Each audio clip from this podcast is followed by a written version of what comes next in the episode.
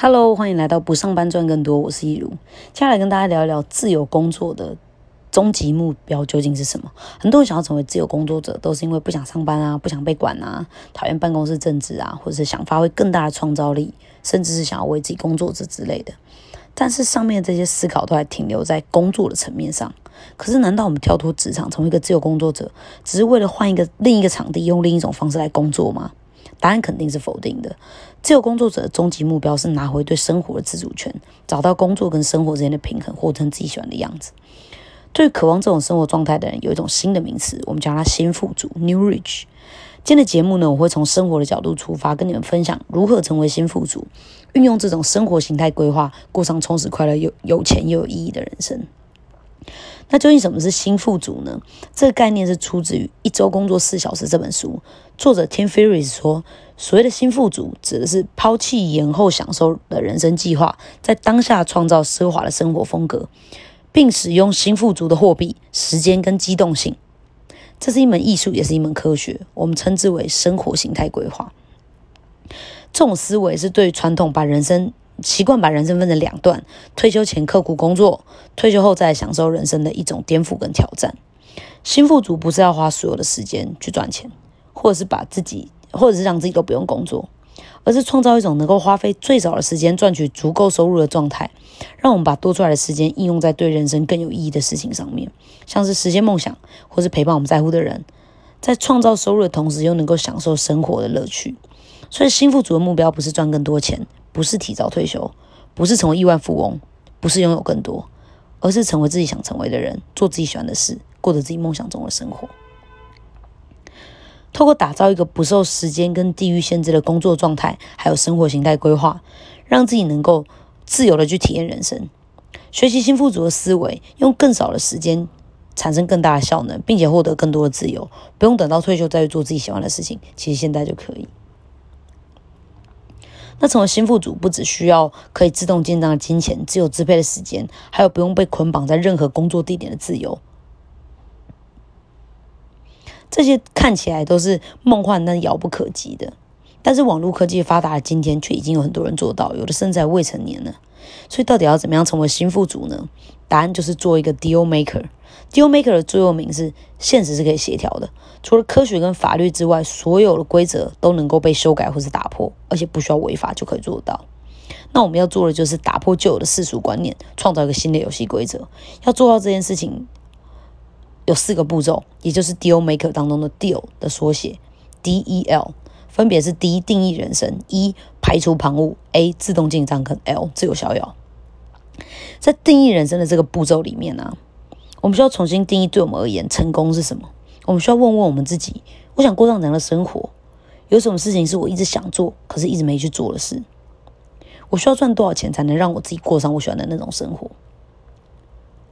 如果能用现在二分之一的时间赚到那些钱，那多出来的时间我用来做些什么呢？还有，如果我永远无法退休，那我的优先顺序会有什么改变？很多人总是用钱还赚不够来拖延自己的生活形态规划，好像只要把全部精力花在赚钱，就能够过上自己想要的生活一样。钱还赚不够不是问题，它只是让你不用思考说，哎，自己到底想要过什么样生活的挡箭牌。当你没有重新定义你想要的人生的时候，你就不会知道多少钱才够，钱也没有赚够的一天，更不要说用更高效的方式来赚。当然只能埋头苦干到退休啊！如果你重新定义你想过。如果你有重新定义过你想要过的生活，你就会发现，其实时间比钱还要更珍贵。所以在定义人生这个法则里面的法则一，是做的少并不代表懒，少做一些没有意义的工作，可以让我们专注在对我们而言更重要的事情上面。这不是懒，但大多数人无法接受这点，因为我们的文化倾向于奖励个人所做的牺牲，而不是他所贡献的生产力。所以每天加班的员工 会被认为认真。而只花一半时间就能够完成任务，想要拿剩余的时间来做自己喜欢的事情的员工可能会被资遣，或者被要求做满八小时，然后拿出两倍的成效，但他就不能领两个人的薪水。我们需要跳脱这样子的文化，从我们想要的生活来审视时间的利用率，而不是你办公室的潜规则。当最早走的人会被白眼。任何看起来忙碌但却毫无目的的行动都是懒惰的表现。我们应该着重在高生产力，而不是忙碌。定义人生的法则二：改变你对富有的定义。相对收入其实比绝对收入更重要。举例来说，小明收入十二万，小华月收入六万，谁比较富有？大多数人都会说，当然是小明啊。这是用绝对收入来衡量的，也就是谁实际上拿到比较多的钱来衡量。但如果我说小明是个足科工程师，每天工作十二小时，一周工作五天，一个月工作二十天，换算下来时薪只有五百块。小华是个在家工作接 case 的自由工作者，透过网络来执行远端工作，每周工作五小时，四周总共工作二十二十小时，换算下来时薪是三千元。而且小明在都市工作，生活开支比较高。偶尔跟女友吃一顿大餐，可能就要花掉一两千块。小华因为工作没有地域限制，只要有网络就能工作，所以他可以在乡间田野里生活，吃顿好料可能也才几百块。我们就能够很明显的看出，从赚钱效率、生活品质跟自由度来说，都是完胜小明的。小华其实比小华更，小华其实比小明还要更富有。这只是相对收入，我们要看的不只是收入的金额本身，还有赚到这些钱的时间效率。跟这些钱能够带给你的生活状态来衡量。那定义人生的法则三是新富足的重点不在于一周工作几小时，而是生活形态规划。不用工作不是目标，做自己喜欢的事情才是。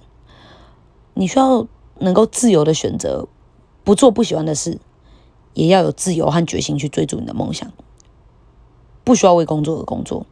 因为通常我们在经过多年的连续工作之后，我们都需要非常用力挖掘，才能够找到自己的热情，重新定义自己的梦想，重拾自己荒废已久的嗜好。目标不应该只有摒除我们厌恶的事，这顶多只会让我们觉得空虚而已。我们应该要去追求和体验这个世界的美好，那才是我们需要让自己变得更自由的意义。接下来呢？是第二点，排除旁骛。这个步骤呢，让我们能够拥有新富足最重要的资产，也就是时间。小王子的作者安东尼·圣修伯里说：“完美并不是没有什么好加的，而是已经没有什么可删的。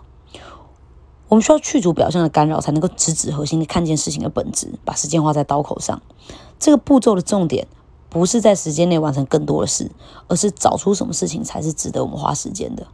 宗旨是将个人个人的生产力提升一到五倍。”让我们既有时间，也能够维持或者是增加收入。排除旁骛的法则一：有效率不等于有效。有效指的是做接近目标的事，有效率指的是以精简的方式执行特定的任务，不管它是重要的还是不重要的。有效率但却不太有效，是这个世界常见的模式。我们需要谨记两条真理：第一，把不重要的事情做好，并不会让这件事情因此而变得重要；第二。要花很多时间才能做好的事情，也不会让，也不代表这个工作就比较重要。所以，我们需要记得，你做什么事情，绝对比你怎么做还要更重要。效率是很重要的，但如果没有用在正确的事情上面，那就等于徒劳无功。所以在追求效率之前，先确保这件事情是有效的。排除旁骛的法则二，八零二零法则无所不在。根据八零二零法则，八十趴的产出来自于百分之二十的投入。八十趴的成果来自于百分之二十的精力跟时间，八十趴的利润来自于百分之二十的产品跟客户。重点不在八十二十的这个数字，而是在分配不均的这个事实上面。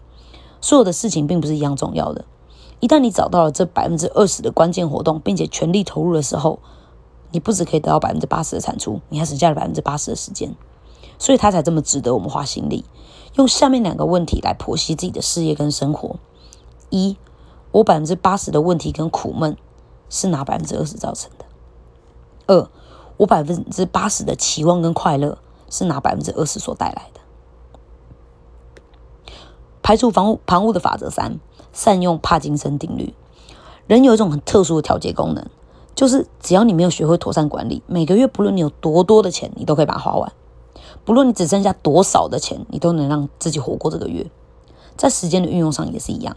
不论你有多多的时间，你都能够把它填满跟消耗完；不论你剩下多少的时间，你都能够把任务完成。而且根据帕金森定律，在比较短的期限内交出的成品品质几乎是相等或者是更高的。那是因为专注的关系，也因为当你觉得时时间还很多的时候，大多数的时间都是被浪费掉的。所以根据八零二零法则，我们要只做重要的工作，缩短工作时间；而根据帕金森定律，我们要缩短工作时间，只做重要的工作。最好的方法是同时使用这两个法则，确认几项能够贡献最多营收的重要工作，并且设定非常短的明确截止日期，让你只有有限的时间去完成它。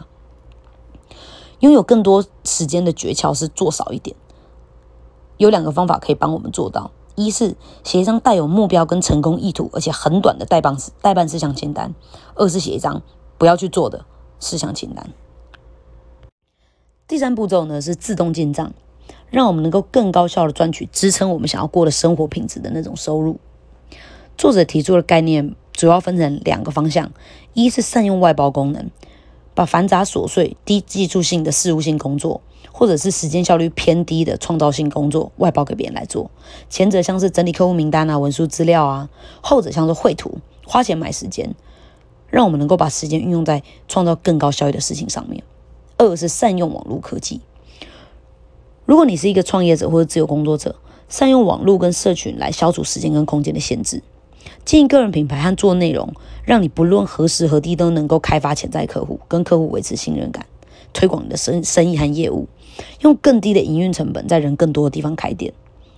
关于如何善用网络科技来呃开启一份收入来源的这个部分，我在别的节目当中有做比较完整的说明，在这边我就不再重复了。有兴趣的人可以去听听看。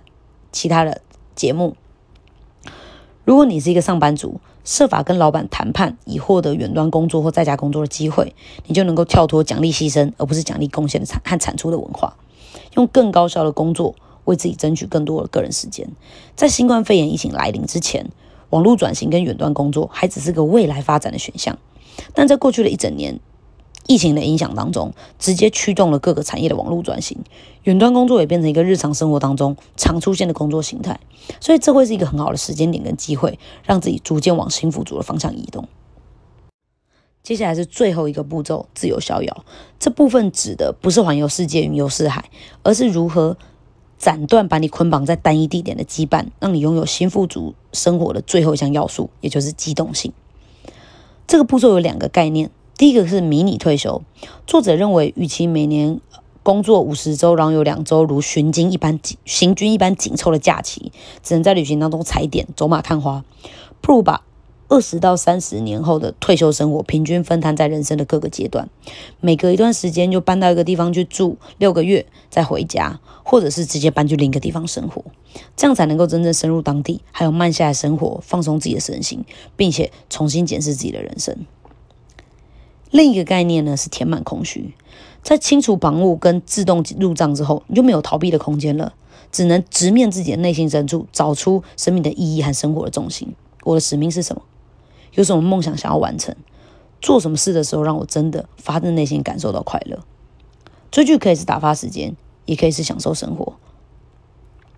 你只是把多余你你想要的只是把多余的时间填满，还是你想过着充实、快乐又有意义的生活？生活形态规划不在于创造多余的无聊时光，那是有害的。我们要的是积极的使用自由的时间，找到你想做的事情，并且享受它，而不是做你觉得有义务要做的事情，或者是你根本不知道为什么要做的事。那有人就会想问说啊，那我如果呃自由逍遥，一定要去旅行或者是旅居才代表自由吗？不，那只是选项。这个步骤的意义是创造任你运用的时间、自由跟空间。让你过得宁静放松、充满意义又快乐、有乐趣的生活。最后呢，跟大家分享一个我身边的例子，她她是 S 姐，他以前是一个理专，服务都是高资产的客户，一个人可以做整间银行百分之八十的业绩，这也是一个八零二零法则的展现。收入很高，但没日没夜的工作，而且压力非常大。据说，据他的说法是，他不是在上班，就是在看医生，身体很差，变得很胖，免疫失调，也没有什么生活品质可言。在他三十出头的时候，就因为久病不愈。然后发现自己努力工作为的是生活，可是现在生活里就只剩下工作。于是他就辞职，开始学习运用社群来经营个人个人品牌啊，代理商品贩售。现在的他拥有更多自己的时间，也不用被绑在银行里面，生活过得很丰富。开始健身、跳国标舞，也拍片分享自己的生活，帮助流浪动物。经营跨国的抗老小生意，偶尔投资。最重要的事情是他瘦了快二十公斤，不止身体变健康，身材变超好，比八年前我认识他的时候看起来还要更年轻漂亮。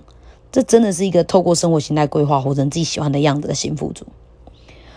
如果当我们都能够过上自己喜欢的生活的时候，退不退休就变得不再重要了，不是吗？因为我们在工作的时候也是快乐的。最后帮今天的内容做一个总结：自由工作只是一种工作形态，我们的终极目标是要成为新富足。在这个频道可以为你们提供一些知识跟方法，但重点还是要为自己做生活形态规划，了解自己，知道自己想要的是什么，定义你想要的人生，才能让你逐步朝那个方向前进。